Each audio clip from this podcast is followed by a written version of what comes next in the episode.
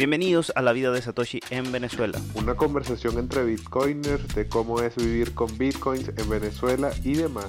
Con sus presentadores Miguel Arroyo y Javier Bastardo.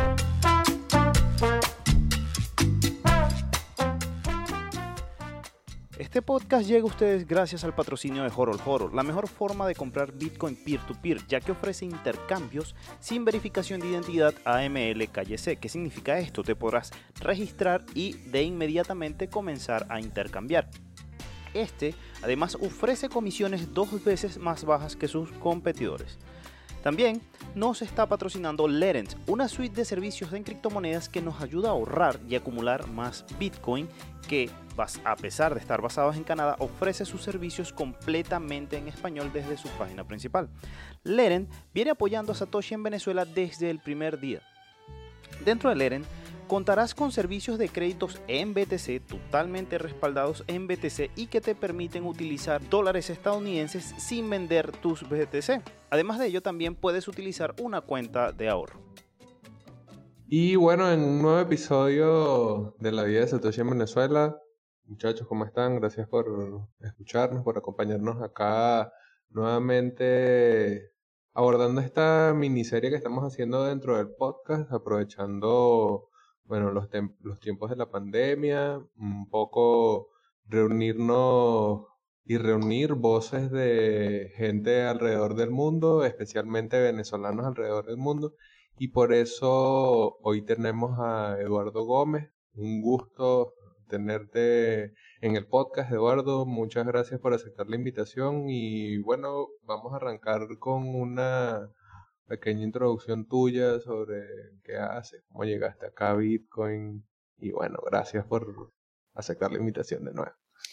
Eh, muchísimas gracias, Javier. Bueno, un saludo a todos los que nos escuchan. Em, muchísimas gracias, Javier, por invitarme a tu podcast. Eh, bueno, primero que nada, mi nombre es Eduardo Gómez, soy em, venezolano, margariteño, em, jefe de soporte técnico de Purse eh, empresa de e-commerce eh, basada en Bitcoin y también actualmente soy el, eh, estoy como advisor, pero también soy parte del equipo de soporte de otra startup que están haciendo también del ecosistema de criptomonedas que se llama Value, una startup colombiana. Em, y bueno, básicamente me inicié en el mundo cripto para dar una pequeña introducción de cómo llegué a este mundo cripto. fue simplemente porque estaba buscando, o sea, me enteré de las criptomonedas, específicamente Bitcoin, en el 2012, cuando era, era solo Bitcoin, Litecoin y algún par más de criptomonedas. Eh, y lo hice cuando estaba bastante joven, estaba apenas entrando en la, en la, universidad y estaba buscando simplemente formas de, de generar dinero en Internet y, y, las criptomonedas se veían algo muy atractivo, ¿no? Em, esa fue mi primera introducción. Llegué a descargarme el cliente, el, el, nodo Bitcoin, lo instalé en mi computadora, me descargué la blockchain em, y empecé a, incluso miné, un poquito con unas tarjetas de video, pero bueno, lamentablemente no continué minando y, y, recuerdo que en aquel momento el precio del Bitcoin estaba en, estaba en 12 dólares, si mal no recuerdo. Em, y bueno, esa fue mi primera introducción. Luego de eso, la verdad es que olvidé por completo el tema de las criptomonedas y lo retomé ya hacia 2015, eh, tres años más tarde, eh, que fue, eh, fue un momento para mí en donde la cosa se había, se complicado mucho, la situación económica en Venezuela ya estaba empezando a, a ponerse bastante fea y, y en esa, esa, era una época en la que estaba buscando cómo ser productivo, empecé a trabajar en internet, primero como freelancer, escritor de artículos, eh, community manager, hice, hice de todo un poco. Y en aquella época estaba utilizando varias plataformas de trabajo online eh, como Upwork y Freelancer. Pero en, en, aquella época me enteré, o sea, me di cuenta que no era una forma bastante factible porque todos los pagos de esas plataformas eran a través de, PayPal y otros sistemas de pago tradicionales del, de, Internet.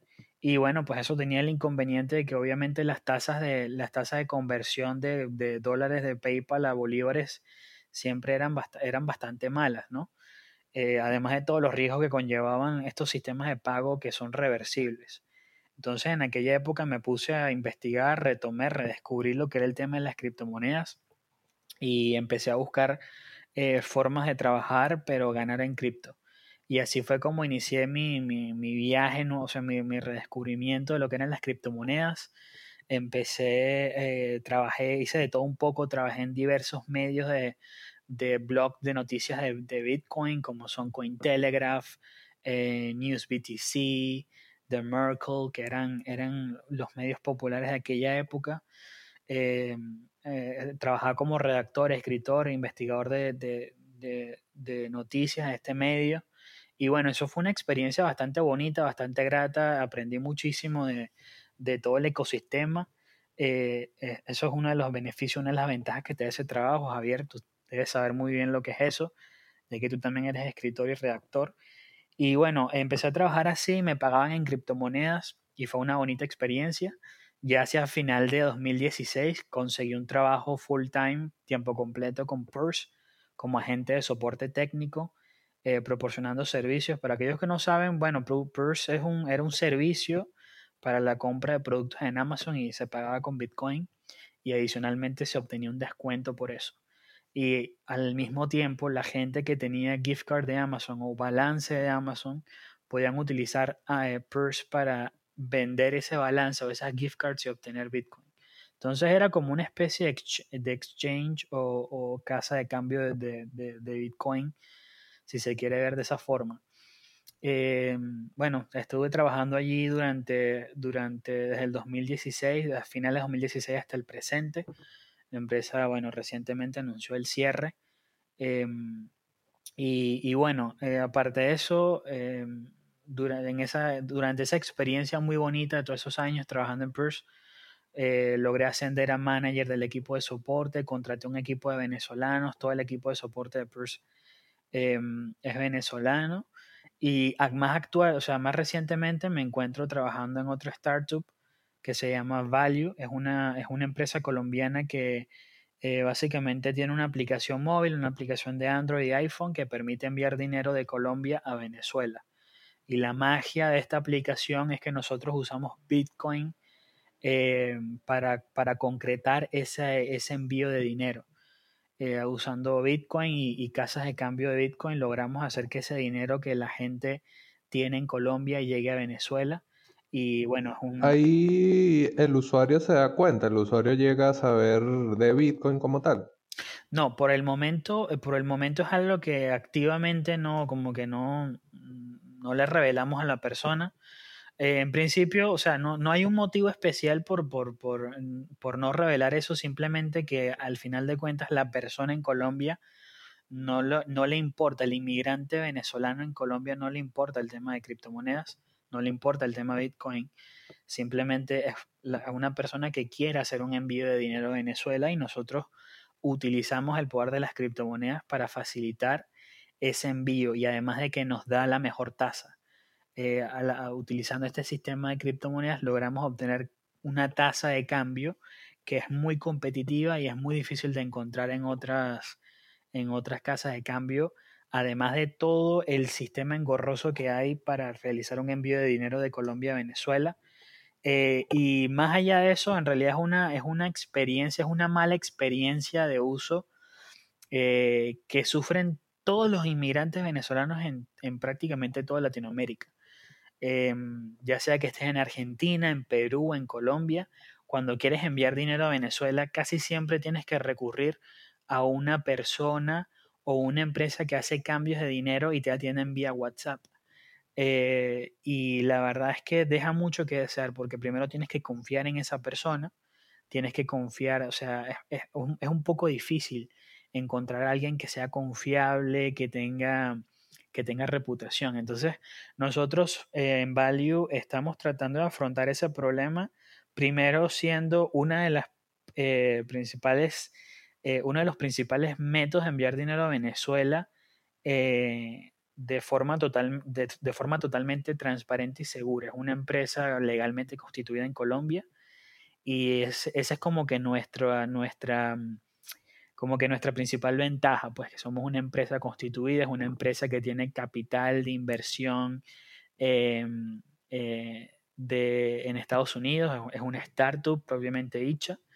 Eh, y, bueno, tenemos grandes ambiciones. Somos una empresa que estamos buscando eh, em, recolectar financiación de, fondos de inversión en Estados Unidos. Queremos crecer y actualmente, bueno, es un equipo de 19 personas y, nuestro objetivo es convertirnos en, el, en, en un banco descentralizado, en una en, lo que sería una fintech propiamente dicha em, que sirva a los venezolanos.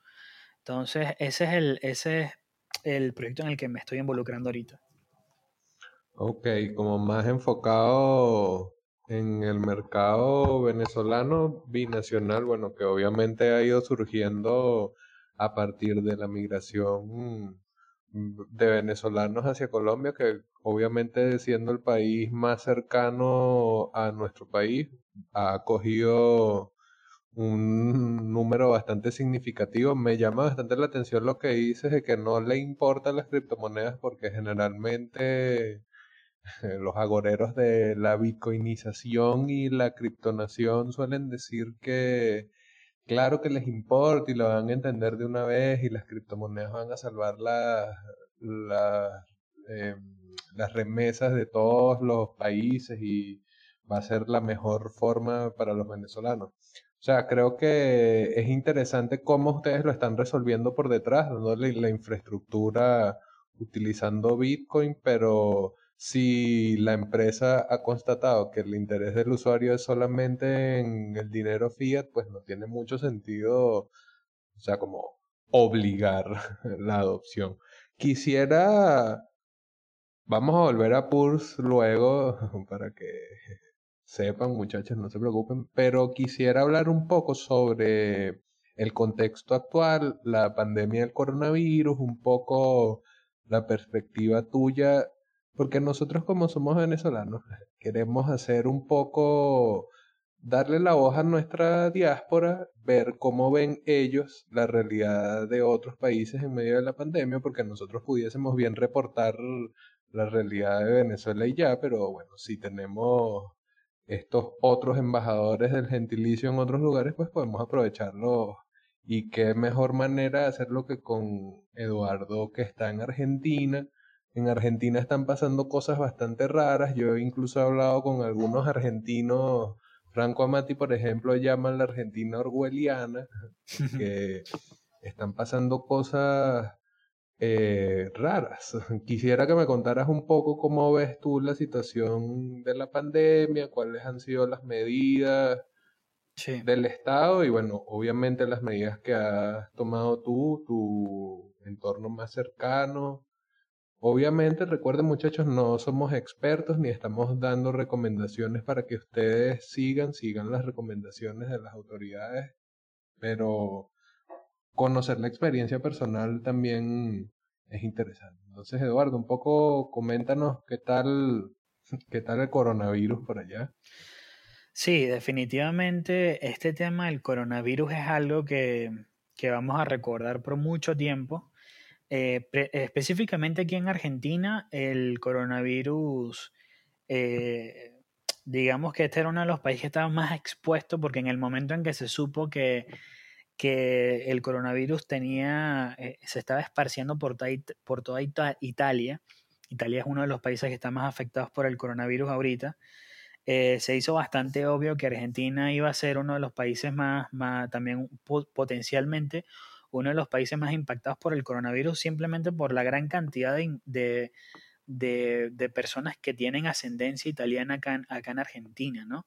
Este es un país que recibió mucha inmigración de Italia en los años 1900, la década, la década de los 20, los 30, y por lo tanto, eh, pues bueno, esto iba a ser un país con toda la cantidad de vuelos que hay hacia Argentina, y, todo eso eh, era bastante obvio que este iba a, ser, un país afectado. Desde el punto de vista, primero hablando en el punto de vista social, el impacto social que ha tenido, eh, la verdad es que aquí la gente no se lo empezó a tomar muy en serio, sino hasta que se decretó una cuarentena total. Eh, ahí fue una, fue un punto positivo eh, por parte del gobierno de acá de que logró aplicar la, la, cuarentena, o sea, el aislamiento y la prohibición de que la gente estuviese en la calle, lo adoptó relativamente rápido, al menos lo hizo muchísimo mejor que otros países como Colombia, que se tardaron muchísimo en aplicar esta medida. Eh, y bueno, esto, acá en Argentina se aplicó la cuarentena eh, rápidamente. Em, hasta el momento no sabemos qué tan efectivo haya sido esta medida por el simple hecho de que no se está practicando el análisis sistemático de, de infectados como en otros países porque acá en toda Sudamérica, por la baja cantidad de pruebas disponibles y por la, por, eh, simplemente por el, el, el, mal estado de la, de la, infraestructura sanitaria que hay en toda Latinoamérica comparada con otros países más desarrollados, pues no, se, no hay la capacidad de estar allí en la calle haciéndolo pruebas a todo el mundo, ¿no? Entonces, en realidad no sabemos cuántos infectados hay. En, en, el país. Hasta el momento se están hablando de cifra de 2.500 infectados por los momentos, pero socialmente hablando, la gente ha acatado la cuarentena, eh, especialmente aquí en la capital, que, que, bueno, Buenos Aires es una de las ciudades, es una de las ciudades más grandes de, de Latinoamérica, es la segunda ciudad más grande de Latinoamérica. Y, la gente ha respetado la cuarentena acá en la ciudad. Obviamente en el interior de, del país, en las provincias, en los lugares más alejados, eh, ha impactado mucho, eh, no se ha acatado tampoco la cuarentena y creo que el, principal problema radica en que la gente necesita salir a trabajar, la gente necesita obtener su sustento de vida.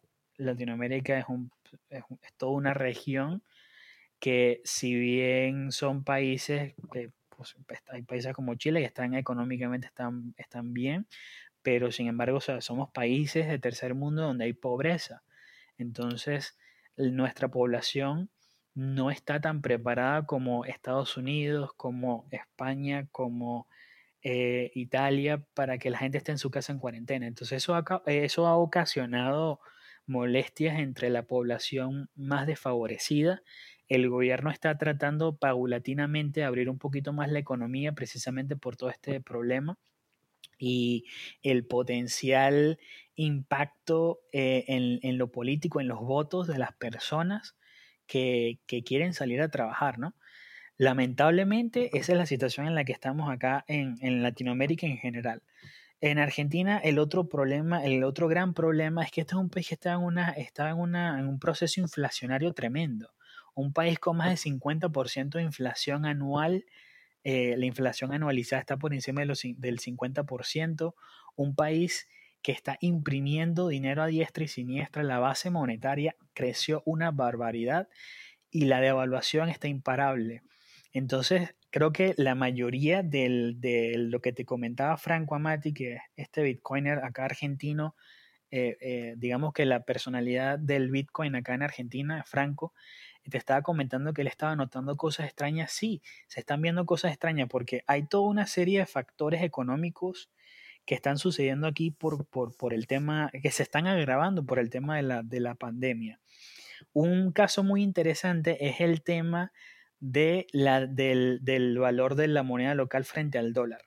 Los bancos, eh, durante, mm, eh, durante todo este tiempo que ha durado la cuarentena, que ya es más de un mes, eh, los bancos no han estado funcionando, no han funcionado. Entonces, por lo tanto, ha habido un corralito, ha habido un, eh, un sistema de control cambiario. O sea, ya aquí en Argentina hay un, hay un sistema de control cambiario, hay un, hay un cepo cambiario que, mm, para los que no saben lo que es este término, simplemente significa que el ciudadano promedio no puede comprar dólares. O sea, eh, hay un límite de 200 dólares al mes para la población y la tasa de cambio es bastante alta. Entonces, la moneda está muy devaluada pero desde que empezó la pandemia, al no poder ir la gente a retirar sus dólares del banco, ha ocasionado que el precio, eh, el precio del, dólar empieza a subir. Y, recién ya hace, hace un par de días varios bancos anunciaron de que van a habilitar la, eh, van a empezar a trabajar otra vez la, las oficinas físicas para que la gente pueda retirar dinero y moneda extranjera, porque hasta, hasta hasta hace, hasta, básicamente hasta que se anunció esto, ha habido un corralito en el país, hay un cepo, la gente no puede ir al banco a sacar sus dólares. Entonces esto ha ocasionado que eh, no haya oferta de moneda del billete verde, de los dólares, y el precio suba. Y la subida del precio se, mantuvo un poco contenida al principio porque así como, que, así como la gente no podía salir a, retirar sus dólares, las casas de cambio, em, aquí les llaman las cuevas porque operan ilegalmente, las casas de cambio em, no han podido trabajar también. Entonces, ha habido una escasez de dólares, pero también ha habido una falta de demanda de dólares porque la gente está en su casa. Entonces el precio se mantuvo contenido por, un buen periodo de la cuarentena, pero ya desde hace un par de semanas el precio del dólar ha empezado a subir y pasó de los 85 em, eh, pesos por dólar hasta los 100 que hay ahorita.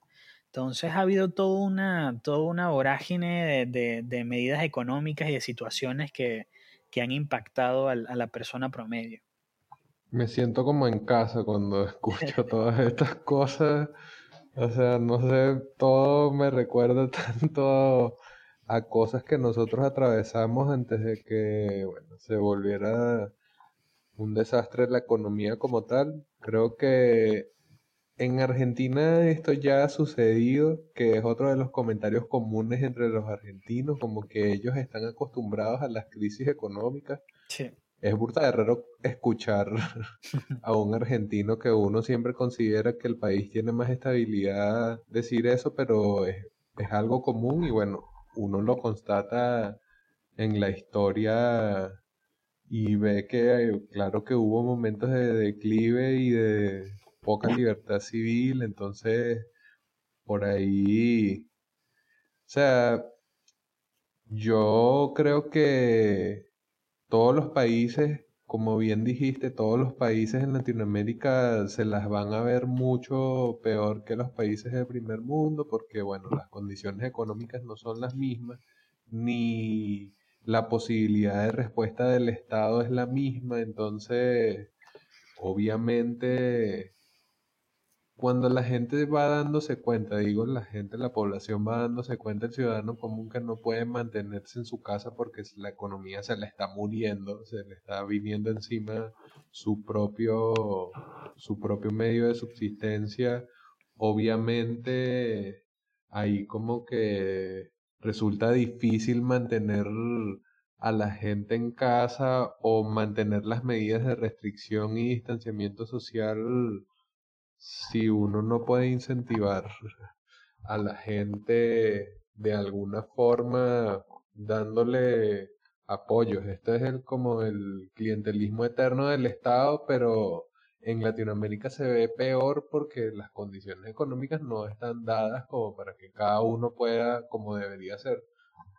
darse su propio sustento y su propio abasto. Entonces como que esas medidas van cobrando más sentido y por eso decía que me parece, sobre todo la subida del dólar, me parece muy cercano a lo que nosotros llegamos a vivir. Obviamente, aunque no sé si tan obvio, pero no por las mismas razones. Quizás el detonante ha sido el coronavirus como tal, pero creo que en Argentina esto se pudiese venir, o sea, también el cambio de tendencia en el gobierno incide.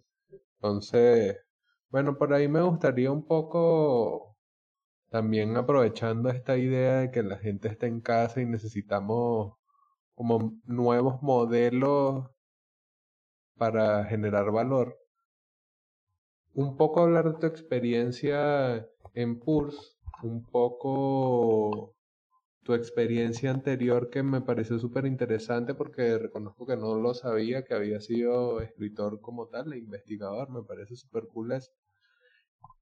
Yo también lo hago, por eso digo que me parece cool. Eh, un poco esa perspectiva, pues, porque esos son trabajos que uno ejerce desde casa y si no desde casa, al menos de una manera bastante digital. Sea donde sea que lo hagas, si tuvieses que ir a una oficina, todo es digital. Y ahora que estamos forzados al distanciamiento social y llevados a la digitalización del trabajo, esto del teletrabajo como le llaman los españoles, el trabajo a distancia, eh, trabajo digital, no sé, esta idea de que todo lo podemos hacer desde la computadora siempre y cuando, bueno, nuestro trabajo así lo permite. Si eres carnicero, obviamente no, pero si trabajas como Eduardo contó en una empresa asociada a procesamiento de pagos o una empresa que procesa remesas o incluso ese comentario que hacías de generar contenido, esos son todas, todos oficios o todas profesiones o todos trabajos que están completamente acorde con el momento que estamos viviendo, entonces me gustaría un poco esa perspectiva, si crees que es posible que más gente haga como hiciste tú en su momento, que veo que fue bastante temprano, como contaste, combinar criptomonedas con este trabajo a distancia, ¿dónde te parece que pudiese la gente conseguir alguna oferta para trabajar en Internet? De repente, si fuese en este ecosistema, ¿cuáles son tus consejos, así como para alguien que nos escuche y dice, oye, yo también quiero, pero no sé dónde, a dónde buscar? O si crees que no, no es el momento y estamos ante la muerte de, este nicho de trabajo. Bueno, eh, Javier, sí. Em, a ver, yo creo que, eh, mm, o sea, este, este, mm, este tema del teletrabajo eh, tiene, tiene un gran, bueno, ahorita tiene el auge por el tema del coronavirus y todo el mundo está en su casa, pero tuvo su auge también específicamente en Venezuela porque desde que la situación económica empezó a ponerse fea, ya a finales de 2014, que o sea, digamos que empezó la debacle financiera económica del país, em, hubo, o sea, eh, el tema de la devaluación, del tema de, la, de los bajos sueldos, incentivó a mucha gente a buscar trabajo por internet. Eh, recuerdo que en esa época eh, también, o sea, antes de empezar a trabajar como escritor y redactor de contenidos, también hice de todo. Eh, cosas como realizar encuestas por internet, em, incluso llegué a resolver captchas por internet a cambio de Bitcoin. La verdad es que hice un montón de cosas para generar, eh, generar ingresos. Y, y, aquí hay dos cosas importantes. Primero, eh, en Internet hay muchas, hay muchas cosas, hay, hay, muchos servicios, hay muchas páginas web que te pueden servir para generar ingresos online. Pero hay que ser honestos con la gente. Mm, si tú eres una persona que vas a estar buscando microtrabajos, que así es como se llama en este, este, este sector ¿no? de, de, hacer eh, pequeñas, o sea, hacer cosas pequeñas para obtener dinero, generar ingresos, como cosas como encuestas o hay muchas páginas web que hacen este tema. Hay una, específicamente hay una página que se llama Swagbooks que sirve para, es una página de micro tareas que te permite hacer encuestas, te permite em, hacer cosas como que mira, ve a la página xxx.com, regístrate y obtendrás un dólar de, beneficio. Hay muchas páginas como esa pero hay que ser honestos con la gente, o sea, eso no es una, eso no es una solución ni un trabajo a largo plazo. Entonces, yo creo que hay un inmenso potencial sobre el teletrabajo. Yo como venezolano lo experimenté. Eh, afortunadamente eh, logré conseguir un, un, nicho en el cual, al cual aferrarme para buscar trabajo y generar ingresos, como fue la, creación de contenido. Sé que hay mucha gente que está haciendo esto. Em, pero hay muchas otras cosas, hay muchas otras cosas. Yo tengo amigos diseñadores, tengo amigos que son productores, em, son eh, productores musicales, son ingenieros musicales, ingenieros de sonido, perdón. Y, son, son todos estos trabajos que se pueden hacer a distancia. Entonces yo creo que eh, si hay algo, este es, el o sea, este es el momento para que todas estas carreras, ya sean universitarias, eh, carreras o incluso habilidades que son técnicas, habilidades que tú aprendes por tu cuenta, que no tienes que estudiar, estas son cosas que tienen un valor agregado. Y esta pandemia nos está, nos está enseñando de que hacer trabajo o tener la posibilidad de trabajar desde una computadora tiene un beneficio tremendo.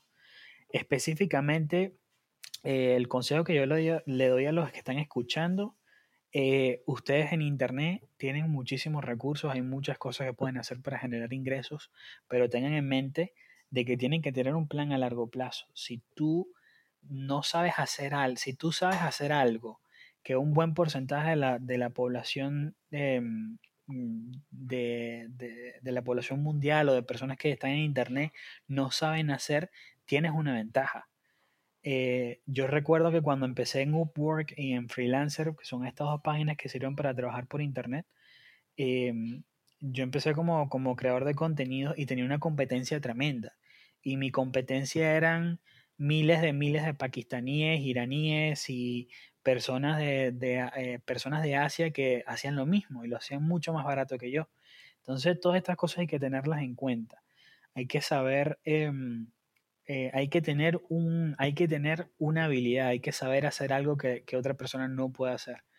Y ahí está la clave. Entonces, la, creo que las cosas más, más importantes, de, o sea, las conclusiones de, de lo que acabo de decir es, eh, capacítense, este es un momento increíble para aprender cosas nuevas, este es un momento para reevaluarse, si esta pandemia está sirviendo para algo, es para, para darle tiempo a la gente en su casa de pensar un plan a largo plazo. Cuando yo empecé en 2015, mi plan a largo plazo era, necesito una fuente de ingresos, necesito trabajar, quiero cobrar en criptomonedas. Y para llegar allí, bueno, empecé, hice muchísimas cosas, empecé haciendo micro tareas, micro trabajos Después me fui a la redacción de contenido, envié currículums, contacté personas, construí una red, una red, em, construí una red de contactos, me, me, creé, un Twitter, empecé a usar el Twitter eh, muchísimo y, y conseguí conectar con muchas personas. Entonces, eso es muy importante. Y obviamente, si sabes hablar un segundo idioma, súper importante aprender inglés es una herramienta fundamental. Entonces creo que eh, el teletrabajo está sirviendo, eh, el teletrabajo tiene un potencial increíble, hay que aprovecharlo. Ahora, para buscar trabajo en, para buscar trabajo en Internet, depende obviamente de lo que estés buscando.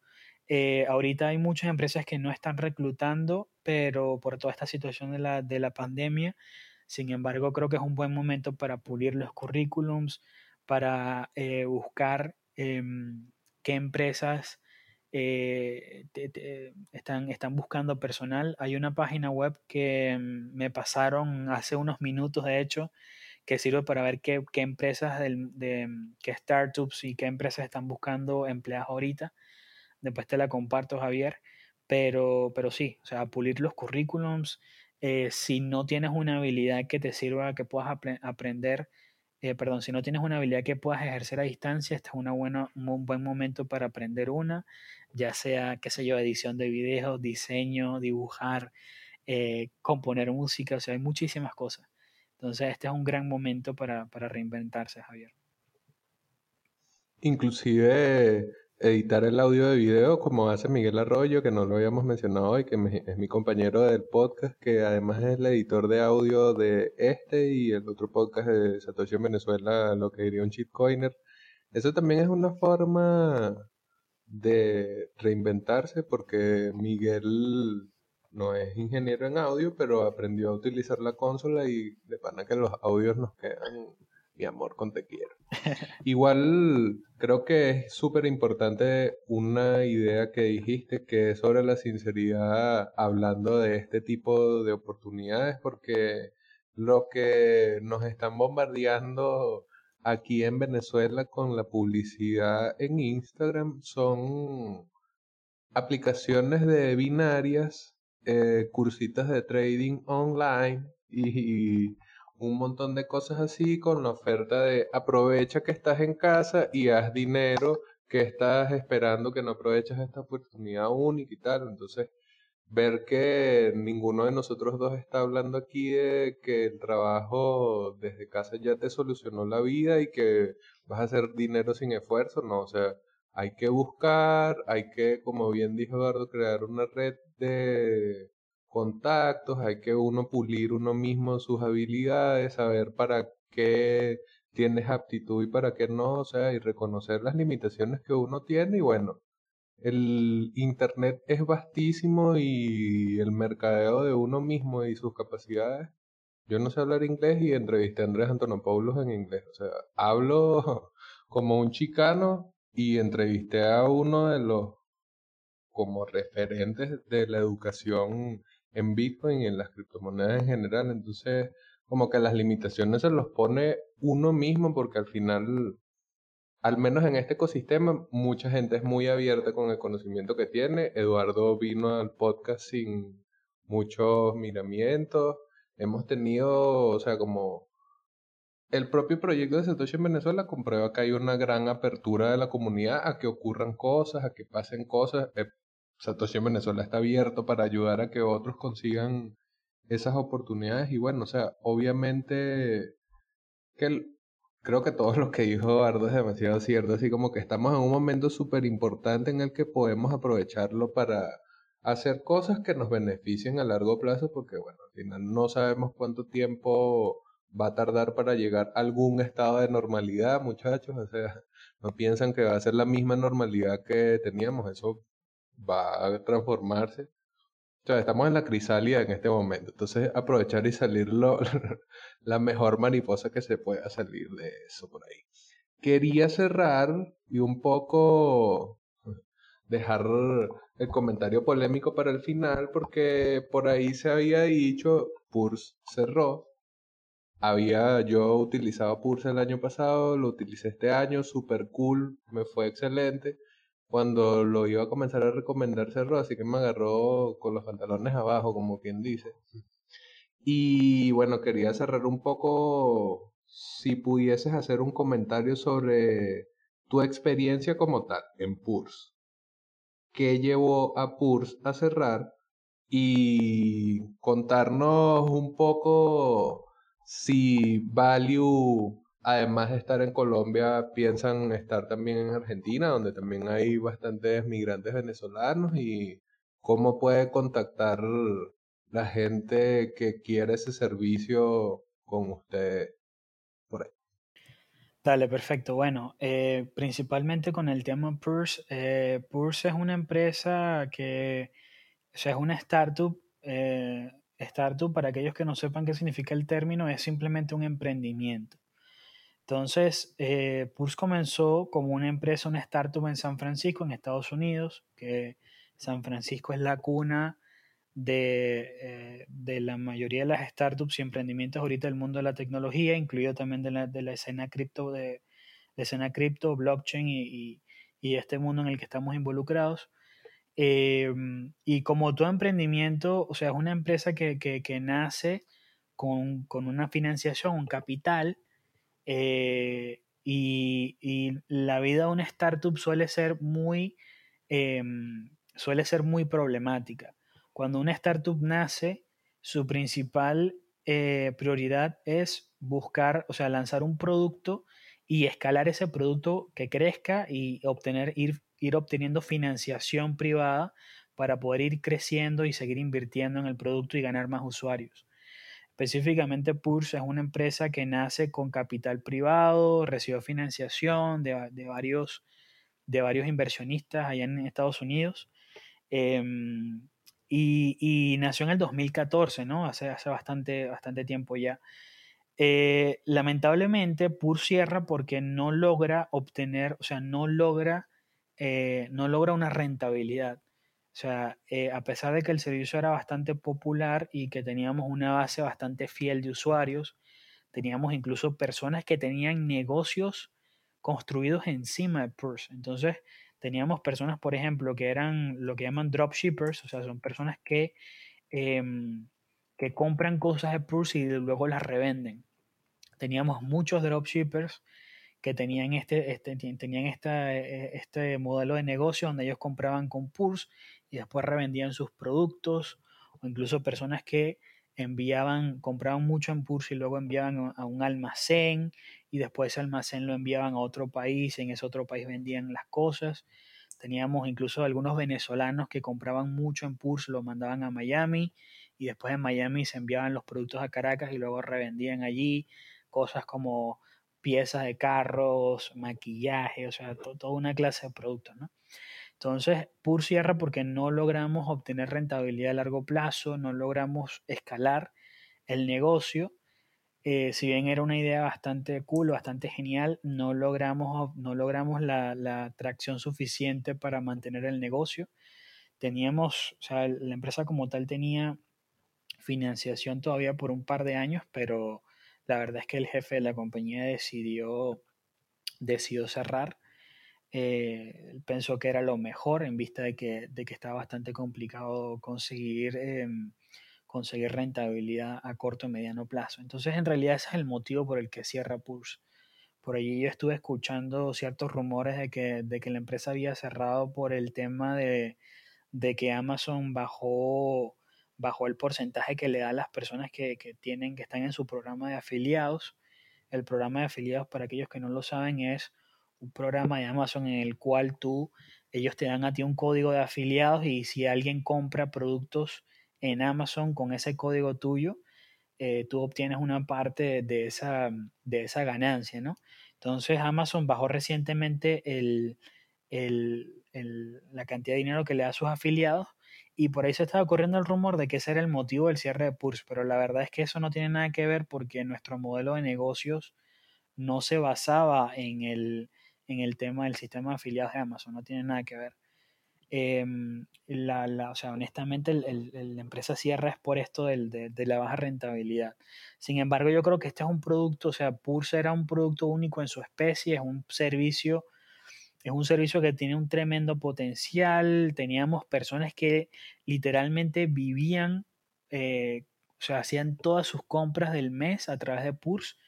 Y hay personas que están allí afuera en el mundo viviendo con Bitcoin, totalmente fuera del sistema bancario, y utilizaban Purs para sus compras diarias, para, perdón, para sus compras semanales, eh, para comprar eh, em, eh, comprar tecnología, teléfonos celulares, para comprar incluso hay gente que me usaba para comprar víveres. Entonces, o sea, por ser un producto bastante genial, tengo la esperanza, la empresa está en venta, es posible que alguien la compre, pero la verdad es que, bueno, tengo, tengo esperanza de que veamos Pulse en el futuro, pero, pero la verdad es que no lo puedo garantizar. Y bueno, ahora pasando al tema de value, eh, que me comentaba si hay planes para expandirlo. Hay, hay dos planes, o sea, hay ahorita un, plan que es que vamos a lanzar, esto ya lo puedo comentar porque ya, ya, se hizo público, eh, que vamos a lanzar una, vamos a lanzar un, estamos planeando lanzar un dólar digital. Eh, en otras palabras, algo que, que llaman stablecoin, dólar digital. este dólar digital está, mm, se está diseñando, se está, se está construyendo por parte de los ingenieros de la empresa. Y el objetivo de este dólar digital, o sea, el, objetivo es permitirle a las personas en Colombia comprar dólares eh, y mantenerlos resguardados en la aplicación de Value y luego esos dólares podérselos enviar a quien ellos quieran o incluso después venderlos por bolívares. Entonces, el, digamos que el caso de uso de este dólar es que personas en Colombia puedan ahorrar en dólares y eh, en el futuro también personas en Venezuela van a poder ahorrar en dólares. Entonces, inicialmente vamos a lanzar el producto de forma que se pueda comprar dólares en Colombia y esos dólares se puedan enviar a otros usuarios en Colombia o usuarios en Venezuela y esos dólares se van a poder vender por bolívares a una cuenta bancaria venezolana. Eh, se trabaja con los principales bancos en Venezuela pero por los momentos no se va a poder vender en pesos colombianos. Entonces hay, hay lo que llaman un on-ramp, es decir, la persona puede entrar al, al dollar value, que eh, así es como, como se va a llamar esta, esta nueva, este nuevo dólar digital, y va a poder venderlos por bolívares. Y en un futuro próximo vamos a poder habilitar para que las personas que tengan este dólar digital puedan venderlos por pesos y puedan regresar a la moneda base, el peso colombiano, cuando quieran. Entonces, este, este stable con este dólar digital, lo que tiene de revolucionario es que va a ser un, va a ser un dólar digital que está respaldado por Bitcoin, va a estar respaldado por contratos futuros de Bitcoin y vamos a hacer toda una ingeniería financiera para que cuando la persona en Colombia compre em, su dólar digital, ese dólar digital mantenga su valor y sea equivalente a un dólar estadounidense. Em, de nuevo, estamos usando la tecnología, estamos usando la tecnología Bitcoin, la blockchain y las criptomonedas, y necesariamente el usuario final no tiene por qué saberlo o ni le interesa. Entonces, creo que esta es una de las cosas bonitas de, las criptomonedas, de Bitcoin, y creo que ese es el futuro em, ese, es, uno de, de, los principales casos de uso que va a tener esta tecnología, que la idea es que esta tecnología se utilice en todo el mundo y no necesariamente la gente tiene por qué saber qué es el Bitcoin, no tiene ni por qué entenderlo. Eso es lo que quisiéramos todos nosotros, los, los, que, que, los que estamos en este medio, que eh, los que somos Bitcoiners. A nosotros nos gustaría que todo el mundo supiera lo que, es lo que son las medidas económicas keynesianas, a todos nos gustaría que la gente entienda cómo, cómo cómo es que los bancos centrales controlan el dinero y nos vuelven a nosotros más pobres cada día, pero la verdad es que muy pocas personas lo entienden y muy pocas personas están interesadas en saber de esos temas. Entonces creo que mientras más logremos utilizar estas tecnologías eh, para aplicaciones y casos de uso diarios, mejor nos va a ir a todos los que estamos en este medio.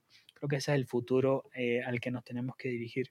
Excelente, además escuchar de, bueno, de ti que estás involucrado en el proyecto, cuáles son los planes que vienen. Además, también bueno saber que se está pensando crear este tipo de instrumentos utilizando Bitcoin como tal.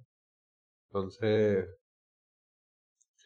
no sé si pudiese preguntarte en dónde lo van a montar o si todavía está, o sea, si va a estar en Liquid, si va a ser un token como Money on Chain que está utilizando RSK o si prefieres que no, pero igual creo que está súper interesante porque es un, un instrumento que va a ser necesario. Yo hago un podcast con Cristóbal Pereira, que es chileno, y Alejandro del Tarán, que es colombiano, y hace poco estábamos hablando de Colombia. Y bueno, también ha subido el dólar, entonces obviamente esto es algo que va a influir y además otra cosa que es importante es que las corredoras de riesgo internacional eh, redujeron o bueno, degradaron el grado, bajaron el grado de deuda colombiano, entonces eso también va a influir de manera negativa en, en la economía y obviamente como nosotros somos venezolanos y ya esto es reminiscencia de lo que nosotros hemos pasado, sabemos que la gente va a buscar una moneda de resguardo y bueno, me gusta saber que están viendo esa necesidad y resolviéndola con Bitcoin, incluso pensando esta idea que también nos estamos llevando de este episodio, que no necesariamente el usuario final debe conocer que Bitcoin está involucrado en lo que le interesa como tal de la transferencia de valor, porque al final creo que ha quedado bastante claro que los venezolanos que están fuera de las fronteras y se vieron forzados a irse no están precisamente para aprender sobre lo que nosotros quisiéramos que se enfocaran, sobre esto de la libertad financiera, reconocer cómo los bancos centrales deprecian el valor que uno acumula, etcétera. Pero bueno, entender que ese no es el objetivo de todos, no limita la posibilidad de ofrecer soluciones y valor para esos sujetos. Bueno, Eduardo, un gusto haberte tenido, dinos por dónde puede contactarte la gente, si quieres también dejar las redes de Value. Y bueno, un gustazo que hayas aceptado la invitación y cuídate, ponte tapabocas, lávate las manos. Miguel, te quiero mucho, Edita, saludos. Bueno, eh, Javier, bueno, primero que nada, con tu primera, con tu primera pregunta sobre el tema del, de este dólar digital, eh, la verdad no, em, Sé que es algo que están trabajando los ingenieros. No, no, estoy ni no estoy autorizado para dar más información, pero sé que em, sé que todavía se están definiendo muchas cosas sobre este dólar digital. Entonces creo que todavía no hay una decisión final con respecto a, si se va a montar encima de una blockchain o algo así que es posible que sea un token en alguna red pública, no sé si la de Ethereum, la verdad no, no, todavía no lo tengo claro, pero sí sé que, mm, sí sé que el objetivo del token es, em, es usar de alguna, de alguna forma Bitcoin para poder mantener el valor de, de, esta, de, este, de este nuevo instrumento, ¿no? Eh, Value actualmente Value solo funciona de Colombia a Venezuela, eh, pero sí sé que el, o sea, el objetivo a largo plazo es permitir que, mm, que este producto sea esté habilitado en todos los países de Latinoamérica. Eso es lo que nos gustaría llegar. Y obviamente el, el producto inicial, la idea inicial era permitir que las personas en Colombia pudiesen enviar dinero a Venezuela. Entonces, bueno, eh, me pueden seguir en, mi, en redes sociales, estoy principalmente en Twitter, eh, me pueden seguir, soy arroba codiox. Em, y, y, bueno, eh, las redes de Value, Value lo pueden, lo pueden buscar en Facebook, se escribe Value, em, de pequeña A, L, I, U. Em, está en Twitter y está en Facebook y en Instagram.